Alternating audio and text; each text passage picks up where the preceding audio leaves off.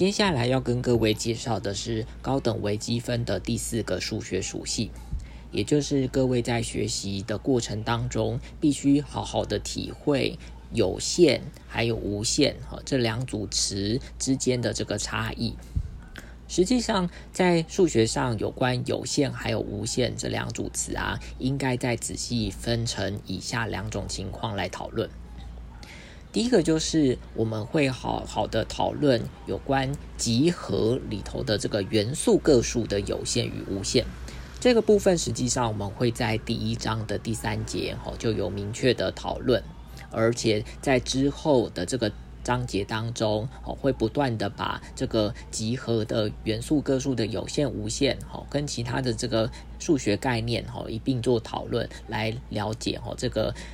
集合的元素个数有限、无限这件事情，到底会怎么样影响到，哈，这些数学概念的这个差异。那关于一个。集合元素个数的这个分类，我们会使用基数的这个原理做讨论。基数在英文哈是叫做 cardinality，那它有明确的数学定义。可是在这里哦，不先仔细的讲哦，这个数学定义是什么？因为我们在第一章好的第三节就会好好的讨论它。在这边呢，我想要试着用稍微口语一点的方式哦来解释这样子的概念。如果一个集合内好的这个元素，它是可以把它数完的，那我们就会说这个集合的元素个数是有限。那如果集合中的这个元素是数不完，或者是根本没办法去计数它的时候，那我们会说这个集合的元素个数是无限的。那探讨这个集合的元素个数啊，有限跟无限，好，实际上它会影响到非常多操作上的可行性。比方说，在第一章，实际上我们就会探讨以下的这个概念，也就是关于一个集合是否有最大元素或者是最小元素它的存在性。那集合的最大元素，哈，叫英文叫做 maximum element。然后最小元素叫做 minimum element，那它的这个存在性啊，实际上就是一个很大的差异了。下面就是继续解释，好是这个最大元素跟最小元素的意义。比方说，考虑一个非空的集合叫做一，而里头有一个元素，比方说叫做 x 零，好，x 零属于一。如果它满足以下的事情，就是对所有 x 属于一。都会有 x 零大于等于 x，好，如果有这件事情的话，我们就会说 x 零它是集合一当中的最大元素。好，那相应的哈，实际上你可以想好，就是类比哈最小元素的这个定义方式。那在这边我就直接以这个最大元素啊继续做铺陈。如果一个集合的元素个数是有限的话，那我们可以得知，好，这个最大元素，哈，这个集合的最大元素一定会存在。而相应的，如果一个集合的元素个数是无限的话，则无法确定，哈，是否有最大元素。好，最大元素的存在性是不知道的。好，有的时候是有，那有的时候是没有的。而除此以外，哈，很多数学的理论，哈。都必须建立在这个个数有限的情况之下，才能够继续推论。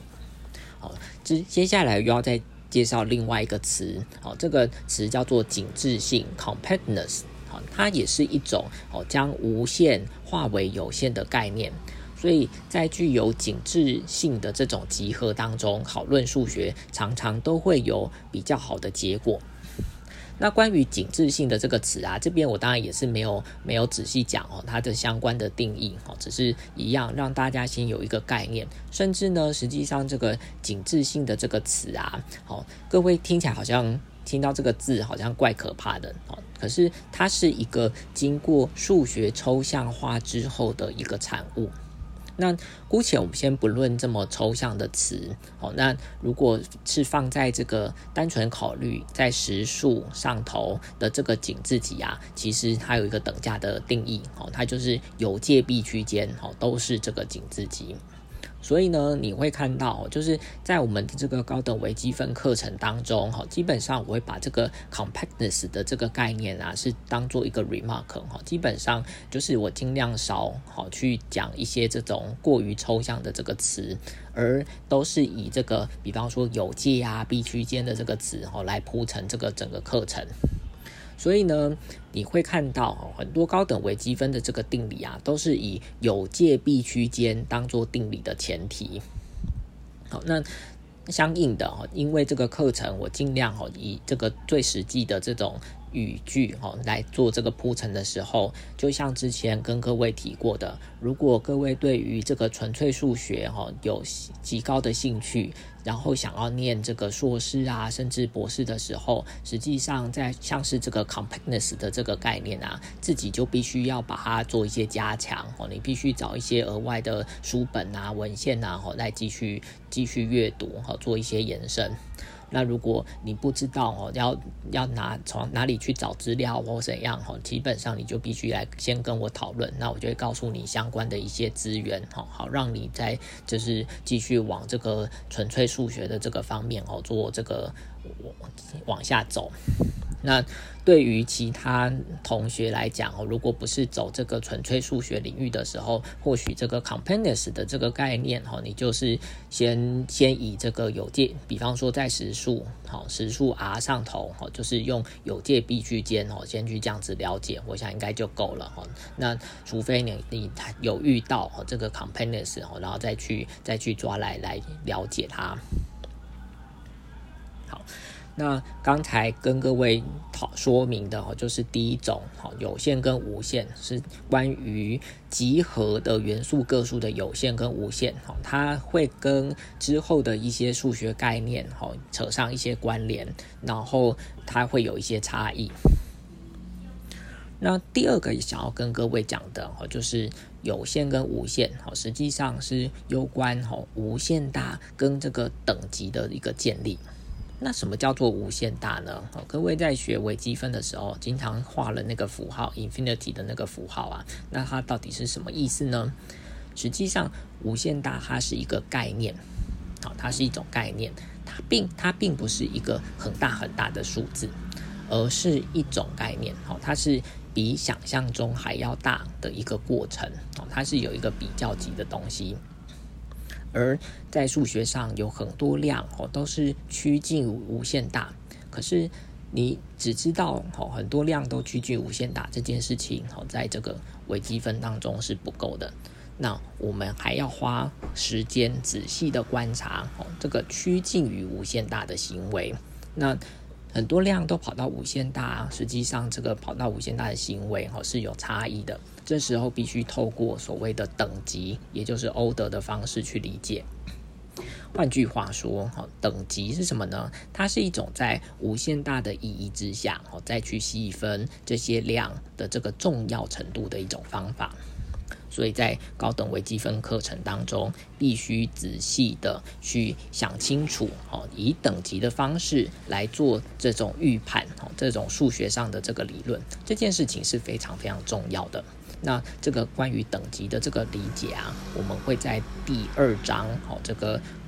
数列的这个极限当中，哦，就会开始帮大家铺陈，甚至等级的概念，一直到。下一个学期哈，第二个学期在探讨级数的收敛啊、发散的时候，就会疯狂的使用哈，所以各位必须哈把这个等级的这个原理哈，在在适当的时间哈一一段一段的哈来把它学习起来，然后要甚至要非常的熟悉它，而。